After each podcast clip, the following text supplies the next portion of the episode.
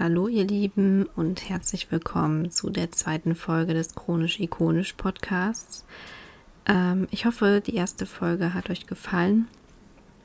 Ähm, an erster Stelle wollte ich mich ein bisschen für die Audio der ersten Folge entschuldigen, ähm, denn ich habe zwar ein Mikro zum Podcast aufnehmen, ähm, das ich mir extra dafür angeschafft habe, aber ähm, leider hatte ich die letzte Folge über das Laptop-Audio aufgenommen.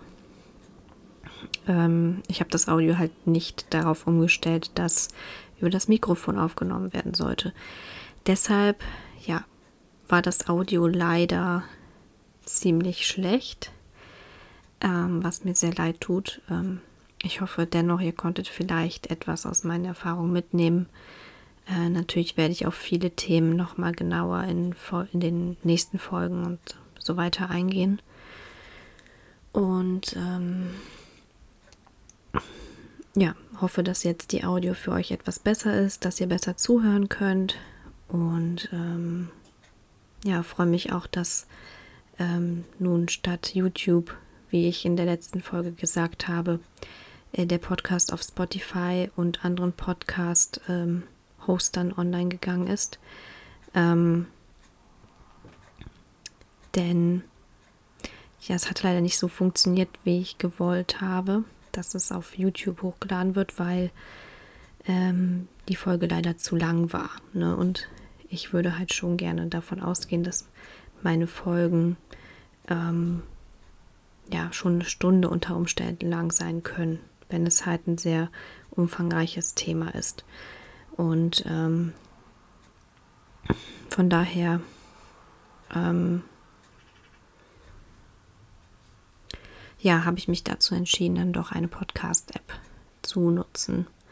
Ähm, auch weil ihr so natürlich dann äh, euch die Folgen runterladen könnt, sie offline, äh, sie hören könnt, wenn ihr offline seid und so weiter. Also es bietet natürlich auch viele Vorzüge. Und weil ich so dann natürlich die Audiodatei nicht mal nicht insoweit bearbeiten muss, dass ich quasi daraus ein Video erstellen muss. Mit Cover und so weiter. Ja. Und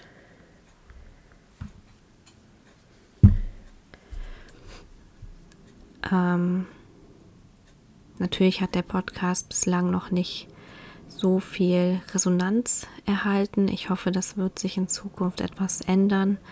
Ähm, klar, das ist natürlich am Anfang immer so, ich habe halt jetzt geplant, ähm, weil ich gerade frei habe und Zeit dazu habe, dass ich ähm, direkt mehrere Folgen die nächsten Tage aufnehme und die dann relativ zeitig dann online gehen werden.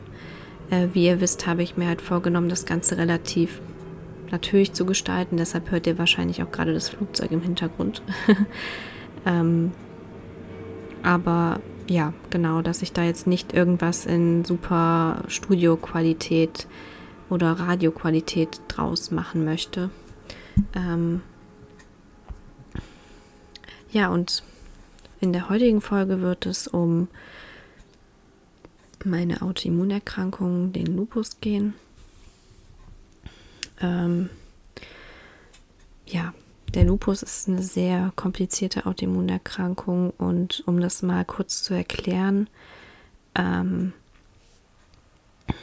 das Problem bei dem Lupus ist, dass der Körper Antikörper produziert, die eben nicht, wie es normalerweise der Fall wäre, ähm, Infekte abwehren sollen, ähm, sondern sich eben gegen körpereigene äh, Zellstrukturen und Gewebestrukturen richten.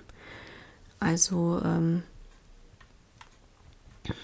ähm, das mm, es ist ja bei Entschuldigung, es ist ja bei einer normalen Grippe so, dass ähm, wir Antikörper bilden, die eben diese Fremdkörper bekämpfen sollen, Viren, Bakterien, sonstiges. Beim Lupus ist das gestört und es werden diese Antikörper ähm, gebildet und die existieren, obwohl es vielleicht direkt kein Virus zum Abwehren gibt. Ähm, und ähm, ja, dadurch, dass diese Antikörper vorhanden sind, richten sich diese Antikörper dann gegen körpereigenes Gewebe. gegen Organe und ähm, ja, attackieren quasi den eigenen Körper. Also wenn man es jetzt mal ähm, ganz platt sagen möchte, der Körper äh, zerstört sich quasi selbst. Und ähm, der systemische Lupus erythematodes gehört ähm, dabei zu den äh, Rheumaerkrankungen, zu den entzündlichen Rheumaerkrankungen ähm, oder auch zu den Kollagenosen. Ähm, und wie gesagt, es können ganz verschiedene Organe oder auch Organgruppen befallen sein und ähm, meistens verläuft der Lupus auch in Schüben. Also es gibt einmal halt schubartige Verläufe, es gibt auch chronische Verläufe ähm, und das ist natürlich sehr individuell. Ähm, neben diesem systemischen Lupus erythematodes gibt es auch, gibt es auch den kutanen Lupus, der ähm, wobei eben die Haut ähm, beteiligt ist. Also es Hautentzündungen gibt, ähm, entzündliche Hautstellen. Also quasi der Körper die eigene Haut dann befällt und zerstört. Ähm, aber bei dem systemischen Lupus, wie es eben der Name sagt, systemisch, kann es auch zu diesen Hautschüben kommen. Ich zum Beispiel habe einen systemischen Lupus und ähm, dabei kam es auch zu Hautschüben. Ähm, ob es sich um einen kutanen oder systemischen Lupus handelt, kann man über Bluttests herausfinden. Es gibt da bestimmte Parameter, die man dann testen kann. Und ähm, natürlich auch anhand der Symptome. Genau. Ähm, interessant zu erwähnen ist noch, dass die meisten äh, Menschen, die von Lupus betroffen sind, eben Frauen sind. Also Frauen haben eine höhere Wahrscheinlichkeit an Lupus zu erkranken, wie es auch irgendwie bei vielen Erkrankungen der Fall ist und insbesondere bei chronischen Erkrankungen. Ähm, insbesondere beim Lupus sind 90 Prozent der Betroffenen Frauen. Und ähm, auch wichtig zu sagen für alle, die noch nichts von Lupus gehört haben, ähm, der Lupus ist nicht ansteckend und auch ähm, nicht direkt vererbbar. Ähm, also es kann sein, wenn man als äh, Lupuskranke ein Kind bekommt, dass das Kind keinen Lupus bekommt. Es kann wohl aber sein, dass ähm, über Generationen ähm, ja dann jemand in der Familie nochmal Lupus hat. Ich nenne mal zum Beispiel ein Beispiel, ganz berühmtes Beispiel Lady Gaga. Lady Gagas Tante, also die Schwester ihres Vaters, soweit ich das verstanden habe, ähm, hatte Lupus ist damals auch leider, ich glaube, es war in den 60er, 70er Jahren relativ früh verstorben, weil die Krankheit damals noch nicht so gut behandelt werden konnte wie heutzutage. Und Lady Gaga hat auch Lupus. Also ähm, wieder Lady Gagas Mutter hatte Lupus. Ähm, ne? Also da war, es war quasi um einige Ecken dann vererbbar gewesen. Und das ist natürlich schon möglich, dass da Zusammenhänge bestehen, aber so ganz geklärt ist es, glaube ich, auch noch nicht. Zurzeit ist der Lupus auch nicht heilbar. Ähm, und Schübe können halt total unterschiedlich verlaufen. Es gibt leichte Schübe, das sind insbesondere Schübe an der Haut, können natürlich sehr schmerzhaft sein, aber sind nicht direkt lebensbedrohlich. Ähm, also als Beispiel Schübe an der Haut ähm, es kann aber auch schwere und lebensbedrohliche Schübe geben, wenn zum Beispiel ein Organ beteiligt ist, wie das Herz oder die Lunge. Oder auch Nierenbeteiligung kommt auch oft vor, leider. Ähm, weil natürlich dann, wenn das Organ befallen ist, das ja quasi vielleicht irgendwann nicht mehr funktionsfähig ist. Und ähm, ja, also zurzeit ist der Lupus noch nicht heilbar. Es gibt natürlich viele Versprechungen, die sagen, ähm, dass der Lupus heilbar ist, insbesondere von Ernährungs selbsternannten Ernährungsexperten, würde ich mal sagen. Ähm, und ähm, die dann irgendwelche Diäten anbieten und sagen, das wird eindeutig deinen Lupus und irgendwie gefühlt 100 andere Krankheiten heilen. Ähm, ja, ich sage es mal so, es kann funktionieren, dass es Symptome lindert aber so ganz zuverlässig ist es leider nicht. Ähm, also es ist noch nicht zuverlässig zu sagen, dass dadurch eindeutig alles geheilt werden kann. Jeder Mensch ist ja auch total individuell und dann ähm, darauf ist es wichtig, darauf zu achten auch. Ähm, zu guter Letzt wollte ich noch einmal den Namen etwas erläutern, ähm, darauf etwas näher eingehen. Ähm, es gibt verschiedene Symbole, Symbole des Lupus oder auch Symboltiere. Einmal der Schmetterling, weil ähm, es bei dem Lupus oft zu einem sogenannten Schmetterlingserythem kommt. Und das Schmetterlingserythem, das ist eine Hautrötung, die an den Wangen auftritt. Also beide Wangen sind gerötet und es ergibt sich quasi eine Schmetterlingsform dadurch. Ähm und ähm, Erythematodes zum Beispiel bedeutet auch errötend. Ähm Lupus ähm, leitet sich dann hingegen von dem Namen für Wolf ab, also dem lateinischen Namen, nämlich Lupus, ähm, weil man eben früher diese Narben, die nach dem Abheilen von Hautschäden halt verbleiben, auch mit Namen von Wolfsbissen verglichen hat.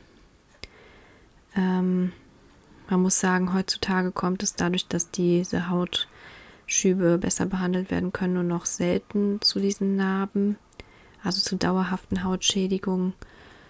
Und ähm, ja, von daher wird, wird auch oft der Wolf als Symbol des Lupus gesehen oder auch der Schmetterling. Ähm, und ansonsten, was häufig vorkommt, die Farbe lila. Ähm, also in ganz vielen Lupus-Foren, Organisationen, es kommt immer wieder die Farbe lila vor.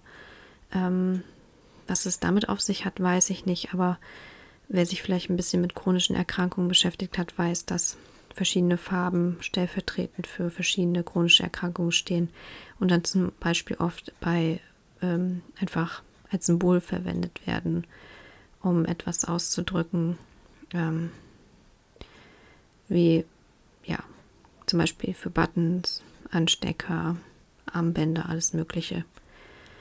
Ähm, genau. Und ähm,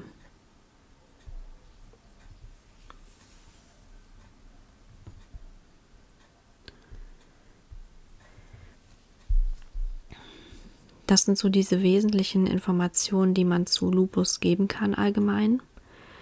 Ähm, und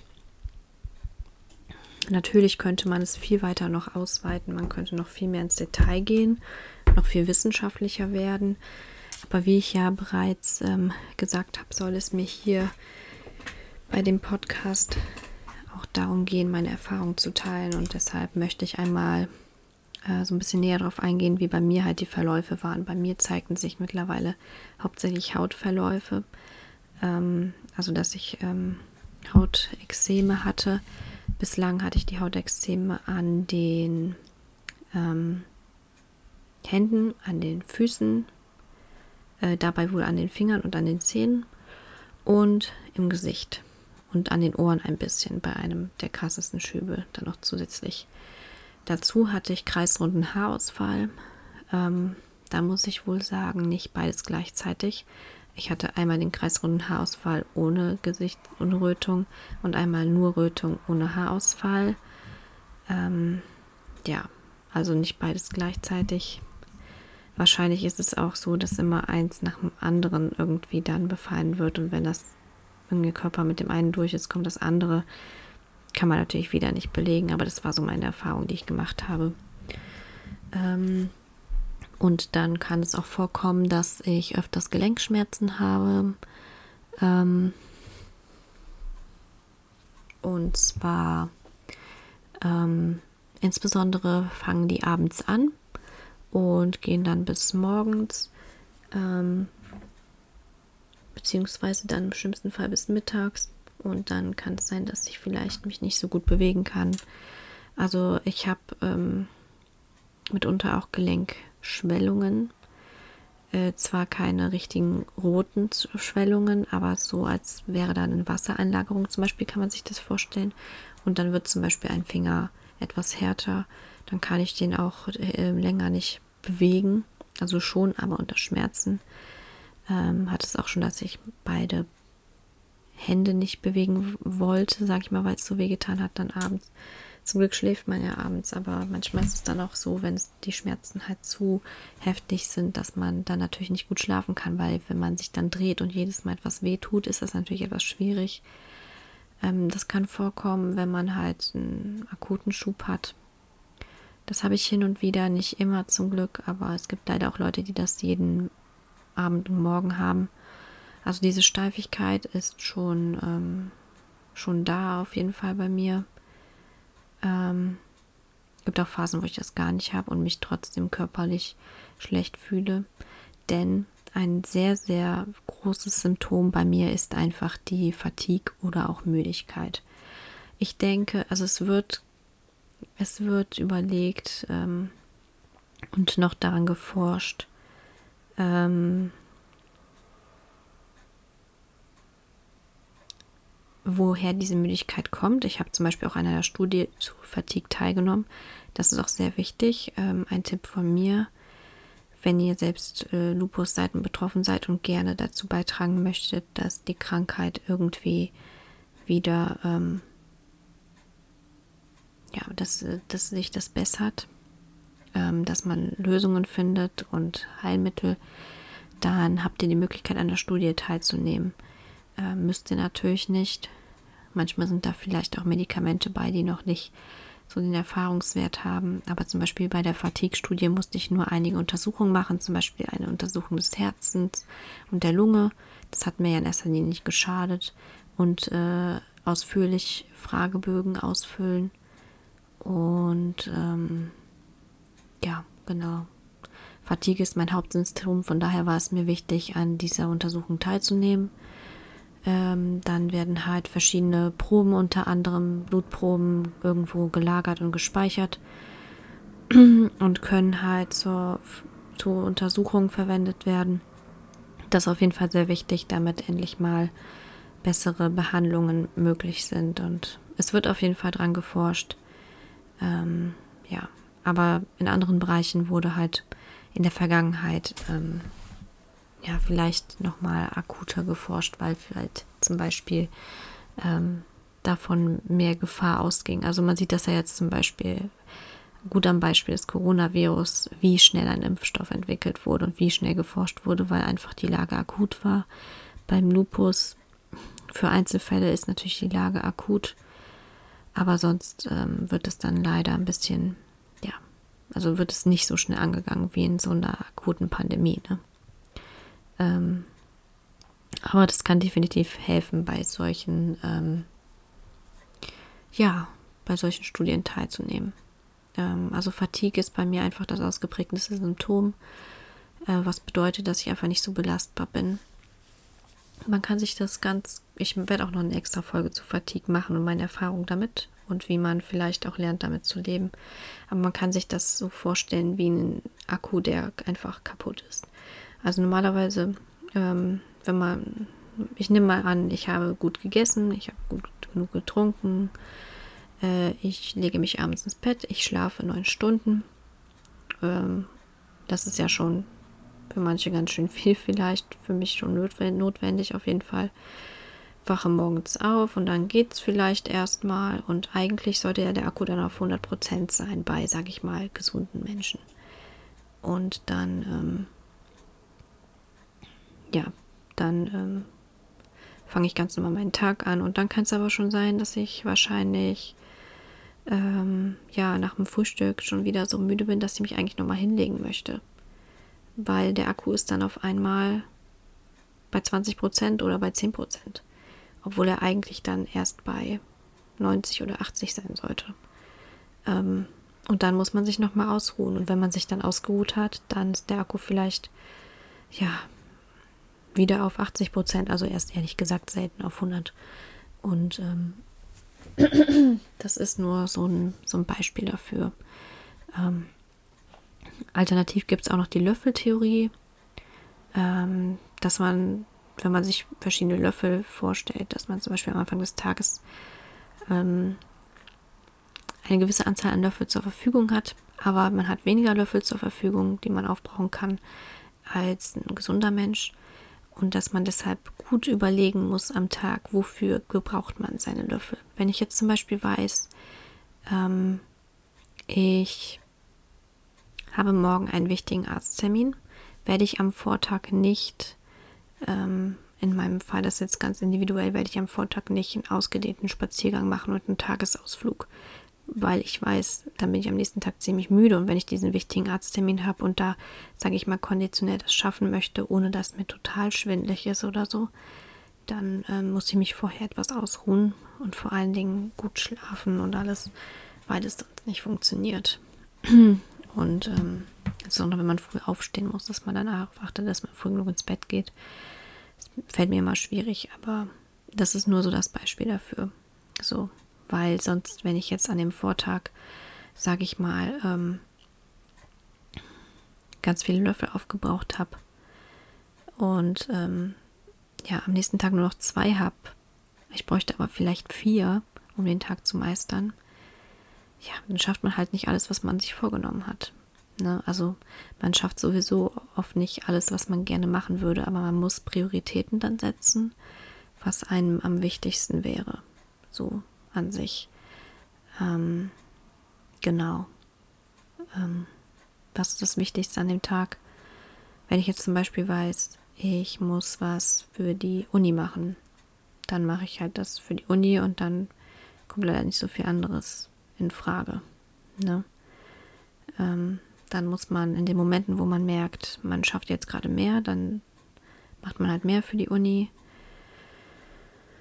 schreibt, also schreibt an den Hausarbeiten weiter und solche Sachen und ähm, ja, muss dann einfach andere Sachen hinten überfallen lassen. Und ähm, da ist es an solchen Tagen, wo man mehr Kraft hat, wichtig, dass man diese Prioritäten erstmal erledigt kriegt wenn nachher noch Kraft ist, kann man dann immer noch ähm, ja quasi Freizeit etc. machen. Also Freizeitangebote wahrnehmen. Ähm, wie gesagt, wie weit die Fatigue ausgeprägt ist, ist bei jedem unterschiedlich, aber es ist, ich sag's mal so, wie ich das mitbekommen habe, bei den meisten, die Lupus haben, ist Fatigue einfach das Hauptsymptom. Und ich denke persönlich, ähm, das ist der Fall, weil einfach Entzündungsprozesse im Körper stattfinden. Ähm, ich meine, man muss sich das so vorstellen. Ähm, das ist ja quasi, also es gibt ja diese Antikörper und die ähm, sind im Körper im Gange und greifen das körpereigene Gewebe an. Äh, Antikörper sind normalerweise nur im Körper dann, also normalerweise nur im Körper in Gange, wenn man ähm, eine Grippe bekämpfen möchte, zum Beispiel ein Virus, Bakterium, andere Fremdkörper, die halt in den Körper gelangen und dem Körper schaden können. Das heißt, im Prinzip ist der Zustand derselbe wie bei einer akuten Grippe, wenn man einen Lupus-Schub hat. Nicht, wenn man in Remission ist, das ist auch was anderes, muss ich gleich noch erklären. Aber wenn man einen Schub hat, ist es halt vergleichbar damit. Und wenn ihr persönlich gesund seid, könnt ihr eigentlich relativ gut das Gefühl unterscheiden zwischen Gesundsein und Grippe haben. Also wenn ihr eine Grippe habt, natürlich seid ihr total fertig. Ihr möchtet den ganzen Tag nur schlafen und habt keine Kraft. Und also wenn es euch so richtig quasi erwischt hat. Ja, genau. Ähm, und das ist quasi vergleichbar mit einem Lupusschub. Also es gibt auch Betroffene, die dann 20 Stunden des Tages nur schlafen zum Beispiel. Und ähm, ja, das ist schon sehr, sehr, sehr heftig. Äh, aber es ist auf jeden Fall vergleichbar damit. Ähm, mitunter gibt es auch Symptome von einer Grippe zum Beispiel, die auch beim Lupus auftreten können. Also zum Beispiel Halsschmerzen, Ohrenschmerzen. Also das kann auch, können auch alles Lupus-Symptome sein. Deshalb jetzt gerade in der Situation kann es auch zum Beispiel schwierig sein, ähm, eine Corona-Erkrankung festzustellen. Äh, weil die Symptome mitunter ähnlich sein können. Gelenkschmerzen, Kopfschmerzen, das sind alles Symptome, die auch beim Lupus auftreten können und zwar und dann einfach zu der Krankheit dazugehören. ja, also das muss man sich, wenn man das mal so sieht, also man muss es sich einmal vorstellen, dass das alles Symptome sind, die normale Menschen nur ähm, zeitlich begrenzt eigentlich waren, haben. Aber Leute mit Lupus halt äh, bei einem Schub mitunter über Monate, über Jahre eigentlich immer, also manche Symptome immer, wie die Fatigue und die natürlich dadurch das Leben sehr stark einschränken. Weil wenn du nicht die Kondition hast, deinen Alltag normal wahrzunehmen, natürlich, äh, du musst Prioritäten setzen, du kannst einfach, ähm, ja, du kannst nicht zum erst zur Arbeit gehen, ganz normal. Dann kannst du nicht abends dann irgendwie Sportangebot wahrnehmen. Du kannst dann nicht am Wochenende normal feiern wie jeder andere. Oder zu Partys gehen, zu Konzerten. Ähm, du kannst nicht mal ebenso eine Wanderung in den Bergen im Urlaub unternehmen, weil du nicht die Kraft dazu hast. Das nur so als Beispiele. Also es kann ähm, das Leben stark einschränken und es kann auch sozial dadurch isolieren, weil man vielleicht nicht die Möglichkeit hat, ähm, sich konditionell dann mit anderen Leuten zu treffen oder zu Partys zu gehen zum Beispiel. Ähm, äh, insbesondere wenn der eigene Freundeskreis dann aus Partygängern oder so besteht, dann wird das natürlich schwierig. Es kommt natürlich sehr auf das Umfeld dann an, inwieweit man das als Einschränkung erlebt oder auch auf einen individuell, ob man ähm, dann unbedingt zu solchen Veranstaltungen gehen möchte oder nicht. Ne? Klar, aber trotzdem ist zu sagen, es schränkt einfach stark ein. Und ähm,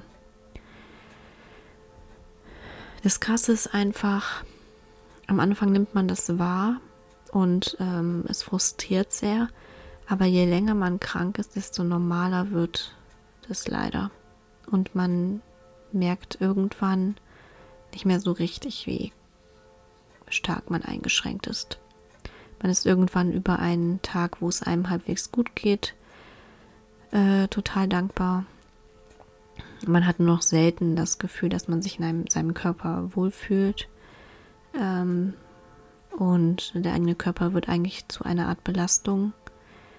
Und man ähm, ja, hat nur noch, ich weiß nicht, ob ihr dieses Gefühl kennt, wenn man sich einfach gerade psychisch wie physisch gut fühlt und so eine gewisse Ruhe, und Leichtigkeit verspürt. Das hat man sehr selten. Und man nimmt es, wenn man es hat, sehr bewusst wahr und also wenn man sich so richtig entspannt fühlt, wenn man gerade auch merkt, man hat gerade nichts vor, man kann sich einfach entspannen. So dieser Entspannungszustand ist auch schon schwierig, wenn man halt äh, im Kopf ständig unter Anspannung ist, weil man sich körperlich nicht gut fühlt. So. Das heißt, wie gesagt, psychisch wirkt sich die Krankheit natürlich auch aus, weil ähm, Frustrationen durch die Einschränkung entstehen können dadurch natürlich vielleicht durch Isolation, durch ähm, so ein Gefühl der Einsamkeit dann auch ähm, mitunter Depressionen. Das kann auch der Fall sein. Und ähm, ja, genau. Hm.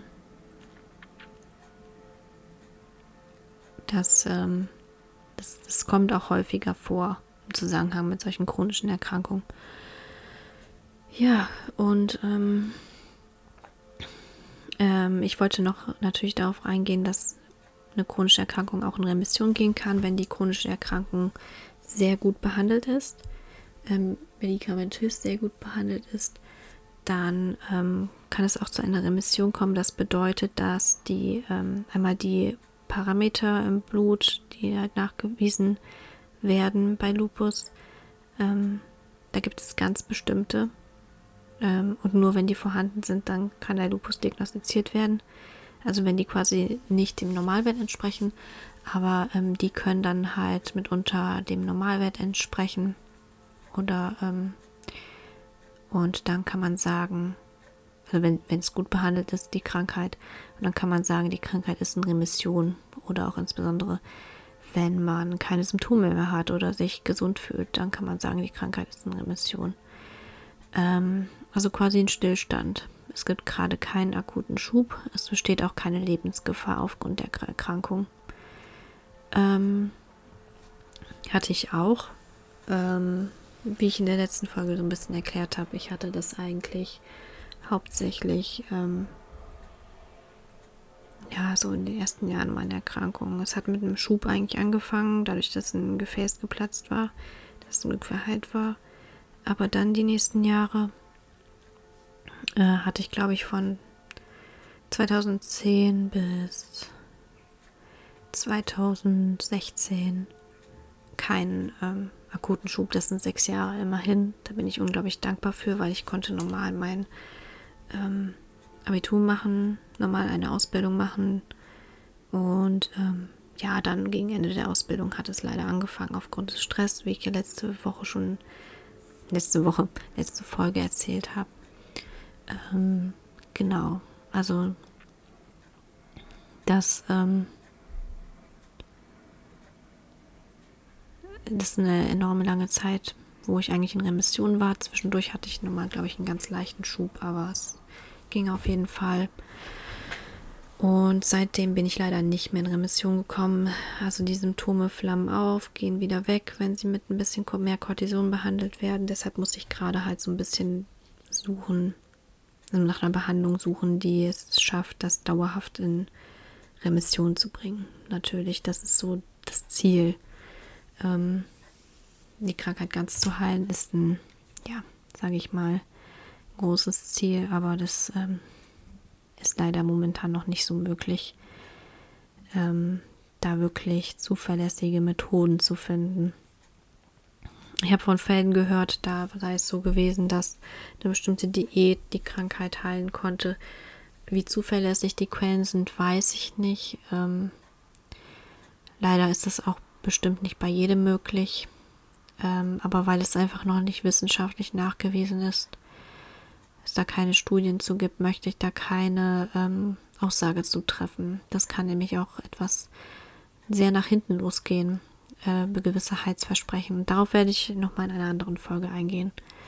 Ja, ähm, genau. Also das Ziel ist eigentlich von jeder Behandlung die Remission möglichst mit wenig Nebenwirkung zu erreichen, denn die Medikamente, die bei Lupus gegeben werden, sind krass ähm, ich zum Beispiel nehme Prednisolon, also Cortison, das hat leider auf Dauer genommen.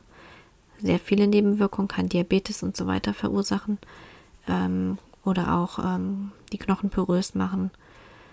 Ähm, dann äh, nehme ich äh, Hydroxychloroquin oder auch Anti, das ist ein Antimalariamittel. Antimalariamittel hat sich als sehr zuverlässig ähm, erwiesen. Äh, das war auch immerhin das Mittel, was sechs Jahre lang mich in Remission behalten hat. Ähm, und dann gibt es ähm, ja, Mittel, die das Immunsystem dämpfen, äh, also Immunsuppressiva, ähm, zahlreiche Mittel, teilweise Mittel, die in der Krebstherapie äh, genommen werden. Es gibt auch die Möglichkeit, zum Beispiel Chemotherapie, eine Chemotherapie durchzunehmen bei Lupus. Ähm, es gibt Biologika wie Bendista, das ich demnächst bekommen soll, ähm, was eigentlich mitunter das einzige Medikament ist, was speziell für den Lupus entwickelt wurde, gerade auf dem Markt. Es gibt noch andere Therapien, die da wo gerade dran geforscht wird, aber die sind noch nicht auf dem Markt, ähm, was eben gegen diese Antikörperbildung vorgehen soll. Ne? Äh, und es dämpfen soll. Ähm, genau.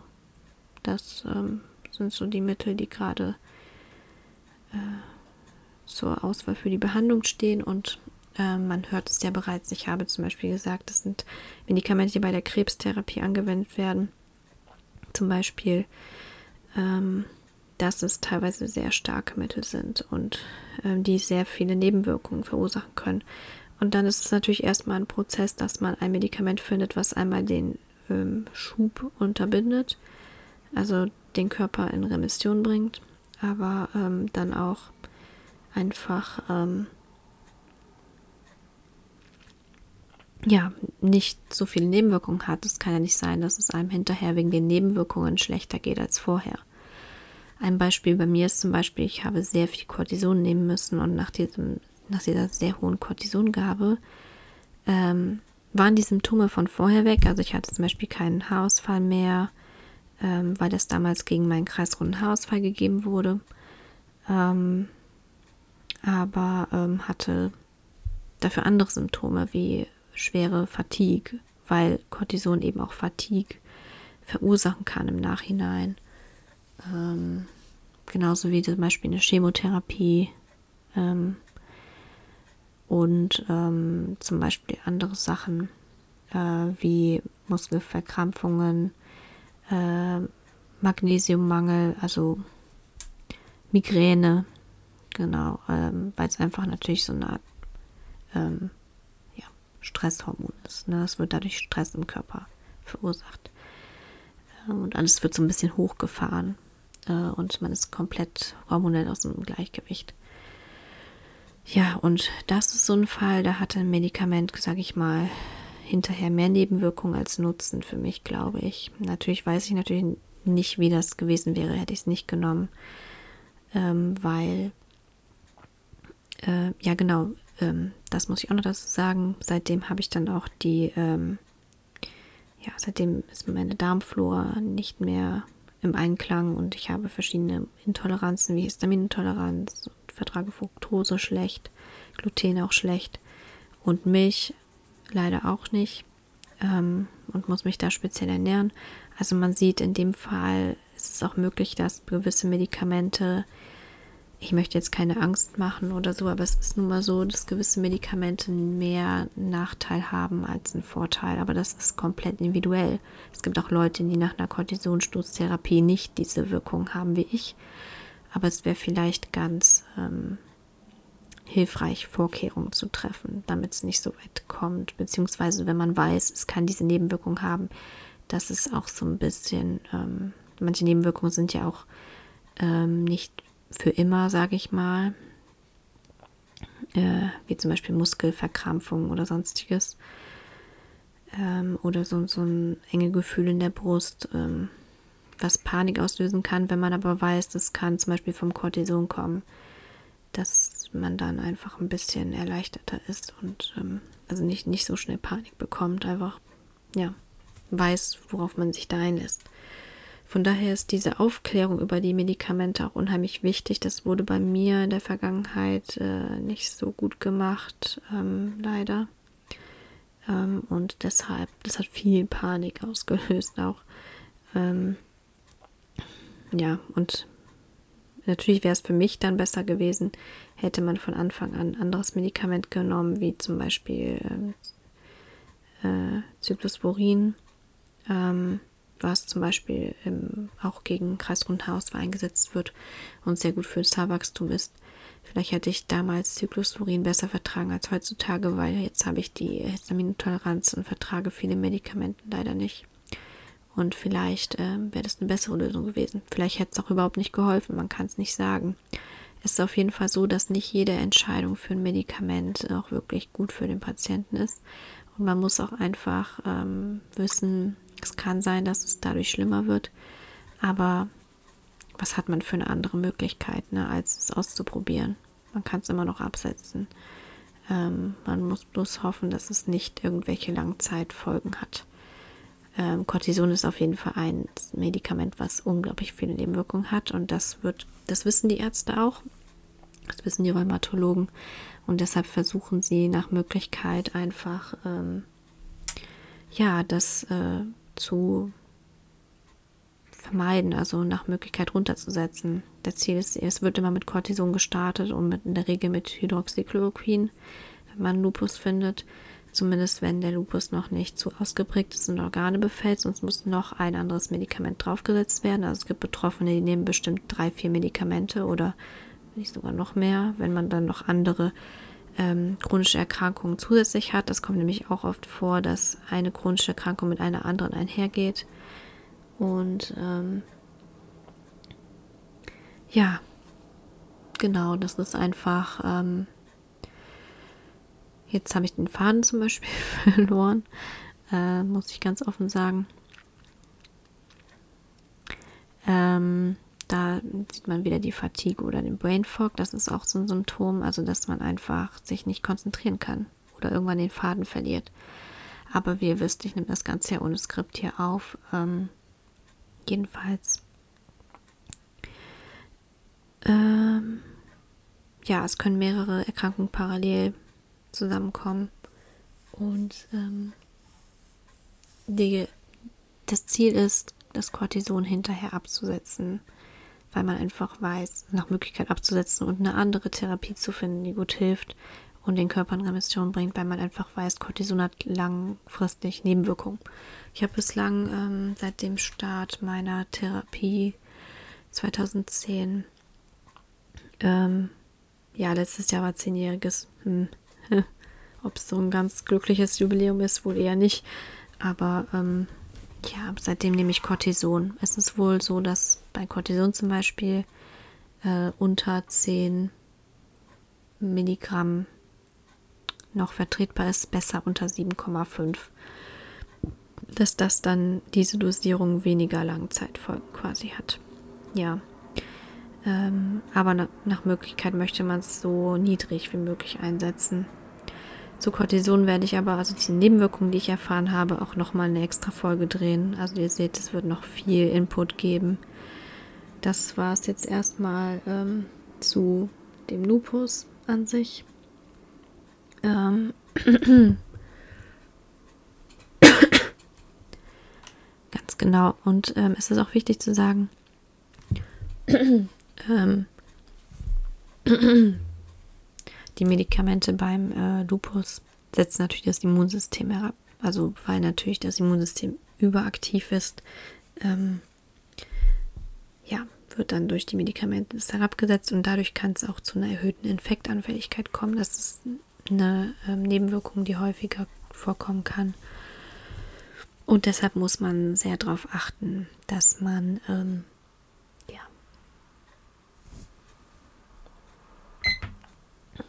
dass man einfach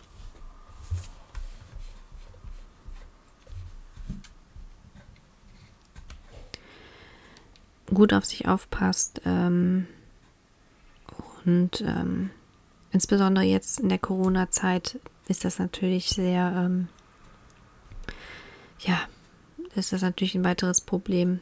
Äh, da gehören dann Lupus-Patienten mitunter dann zur Risikogruppe, eben wegen diesen Medikamenten. Ne, das muss man dann auch sagen. Äh, hauptsächlich wegen den Medikamenten dann, die das Immunsystem einfach dämpfen. Äh, genauso wie es zum Beispiel auch bei Krebspatienten der Fall ist. Und dann kann es auch sein, dass so eine Impfung dann äh, gar nicht dazu führt, dass wirklich Antikörper gebildet werden, weil eben das Immunsystem ähm, ja so weit runtergefahren ist. Genau. Hat dann wiederum den Vorteil mitunter, dass die Nebenwirkungen von der Impfung gar nicht so schwer sind. Die ersten Nebenwirkungen quasi. Man weiß ja noch nichts zu den Langzeitnebenwirkungen. Ähm, aber dass die ersten dann nicht so stark ausfallen. Ähm, Nachteil, wie gesagt, nicht voller Impfsto Impfschutz. Also der äh, Virus kann einen dann mehr schaden als gesunden Menschen. Ähm, da kann es dann immer noch trotz Impfung dann erforderlich sein, einfach ähm, sehr, sehr gut aufzupassen, selbst wenn Lockerungen in den Regelungen stattfinden. Ja, das ist auch eine sehr weit verbreitete ähm, Nebenwirkung leider. Ähm, klar, und es kann natürlich die Abwehr schwächen. Also was zum Beispiel bei mir der Fall war, ist, dass ich nach äh, hohen Cortisondosen dann Probleme mit Candida hatte, zum Beispiel ähm, im Mund. Ne? Ähm, das passiert sehr oft, leider. Und da muss man dann spezielle Mittel dagegen nehmen. Ähm, das ist wieder in den Griff zu bekommen auf jeden Fall. Aber es ist auf jeden Fall ein Problem, mit dem dann viele kämpfen. Ähm, es ist einfach bei der Therapie von Lupus ist das Hauptaugenmerk darauf, dass ähm, der Patient eigentlich nicht stirbt. Das ist gerade so das Hauptaugenmerk und dass man möglichst äh, das erstmal, ne, wenn es eine lebensgefährliche Situation ist und dann als nächsten Schritt, dass man möglichst normales Leben hinbekommt. Ähm, nach Möglichkeit, ne? Also das Möglichste rausholt einfach. Genau. Und die komplette Heilung, da wird immer noch dran geforscht. Also es wird ähm, Viele kritisieren, es wird nicht nach den Ursachen gesucht, aber die Ursachen sind schwierig zu finden. Es gibt viele, die sagen, der Epstein-Barr-Virus oder verschiedene Viren sind Ursachen dafür, dass das Immunsystem hinterher so hyperaktiv eigentlich ist. Das kann natürlich gut sein. Ähm, nur sind Viren schwierig zu behandeln. Es gibt ähm, verschiedene, bestimmt natürliche Wirkstoffe, die gegen Viren helfen und so weiter. Ähm, aber sich da das Recht rauszunehmen, zu sagen, wenn du das nimmst, bist du davon geheilt, ist etwas fahrlässig. Wie gesagt, jeder Mensch ist individuell. Manchen hilft es, anderen nicht. Und ähm, ja, da muss man aufpassen ähm, und sich gut informieren, ob man auf Heilsversprechen hören möchte oder nicht. Und darf sich selbst auch nicht ähm, ja, fertig machen, wenn das dann nicht funktioniert. Ähm, genau. Ähm, es gibt natürliche Mittel, die helfen können. Da kann ich euch gerne auch einige nennen. Aber ich muss ehrlich sagen, dass ich persönlich ähm, wenige kenne, die mir geholfen haben. Aus Erfahrung. Also wo ich wirklich nachweislich sagen kann, das hat mir dagegen geholfen. Ich glaube, ich kenne bestimmt zwei oder so, wo ich wirklich nachweislich sagen kann, das hat mir gegen diese Beschwerden geholfen. Und ansonsten kann ich das einfach nicht sagen, weil es kann natürlich sein, dass es durch ähm, dass gewisse Symptome durch die ähm, natürlichen Hilfsmittel äh, besser geworden sind. Es kann aber auch sein, dass es einfach so besser geworden wäre. Bei zwei Sachen weiß ich aber auf jeden Fall, dass es ähm, geholfen hat. Und ähm, das kann ich vielleicht einfach mal an dieser Stelle sagen. Ähm, viele leiden an ähm, Entzündung im Mund, wenn man Lupus hat. Manche an Aften, andere an anderen Entzündungen, ähm, manche auch an Candida, wie ich ja schon gesagt hatte. Und was mir da geholfen hat, ist einmal Myrrhe. Es gibt Myrrhe als Tinktur, kann man in der Apotheke holen, äh, kann man dann in Wasser auflösen und gurgeln. Oder man kann quasi in Watte, ähm, nicht Wattepad, sondern so ein kleines Ohrstäbchen nehmen, die ja mit Watte, ähm, die ja am Kopf haben und kann äh, dieses Ohrstäbchen quasi in, ähm, ja, ganz in diese konzentrierte Myrrentinktur ähm, tränken und dann kann man dann quasi das Zahnfleisch damit bestreichen. Das kann ein bisschen brennen. Ähm, das ist nämlich, da ist nämlich auch Alkohol drin. Aber das hilft sehr gut gegen Entzündung. Und was mir noch gegen diese Entzündung geholfen hat, ist Zystus-Tee. Also man aus der Zystrose. Ähm, man kann ähm, diesen Zystus-Tee halt wirklich sehr konzentriert kochen. Also normalerweise soll man den nur einige Minuten ziehen lassen, aber man kann zum Beispiel auch ein, zwei Esslöffel eine Tasse tun mit heißem Wasser und das dann sehr, sehr lange ziehen lassen. Ähm, und dann kann man, ähm, ja, ähm, kann man es hinterher abschütten und dann kann man damit quasi den Mund durchspülen. Also einige Minuten dann im Mund lassen und auch etwas gurgeln und dann, ähm, ja, ähm, dann merkt man so ein bisschen, dass sich so eine Art Belag bildet äh, an der Mundschleimhaut. Also dass es alles so ein bisschen sich so trocken anfühlt. Das ist aber genau richtig. Das sind, glaube ich, diese gewissen Stoffe in dem Tee, die da wirken. Und das hat mir sehr, sehr gut gegen Mundentzündung geholfen. Und jedes Mal, wenn ich irgendwie das Gefühl habe, das kommt wieder, nehme ich das und das hilft immer wieder. Ähm, genau, das hat mir auf jeden Fall geholfen, wo ich wirklich sage, das war schon nachweislich. Also das äh, war schon ähm, immer schlimmer geworden und schlimmer. Dann habe ich damit angefangen und ich habe nichts anderes verändert. Und dann wurde es besser und das ist für mich ein eindeutiges Zeichen, dass das wirklich nachweislich geholfen hat. Es gibt natürlich andere Dinge, die nachweislich helfen sollen, wie, ähm, also nachweislich nicht wirklich, aber die helfen sollen generell wie Omega-3-Fettsäuren ähm, oder ähm, Kurkuma. Da kann ich aber leider nicht wirklich viel zu sagen. Es gibt noch Diättipps, wie zum Beispiel, man soll ähm, keine Milchprodukte essen. Da kann ich, bei den Milchprodukten kann ich auch eindeutig sagen, dass mir das geholfen hat, weil ich, sobald ich Milchprodukte gegessen habe, äh, mehr Hautentzündung bekommen habe und wenn ich sie weggelassen habe, weniger. Bei Eiern zum Beispiel kann ich das auch relativ zuverlässig sagen. Wenn ich Eier esse, kriege ich ähm, mehr ähm, Entzündungen. Ähm, nicht unbedingt auf der Haut, würde ich sagen, aber an den Gelenken, da kriege ich Gelenkbeschwerden.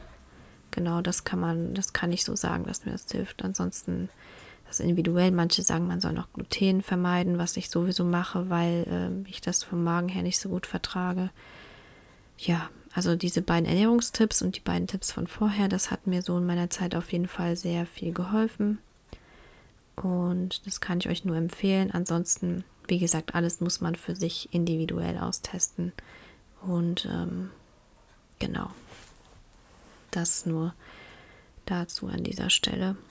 Ähm, ja, und dann hoffe ich, ich konnte euch in dieser Folge gut informieren und ähm, ihr konntet einiges jetzt von dieser Folge mitnehmen. Es wird noch viele weitere geben und wünsche euch dann noch einen schönen Tag und wir hören uns in der nächsten Folge. Bis dann, eure Marie.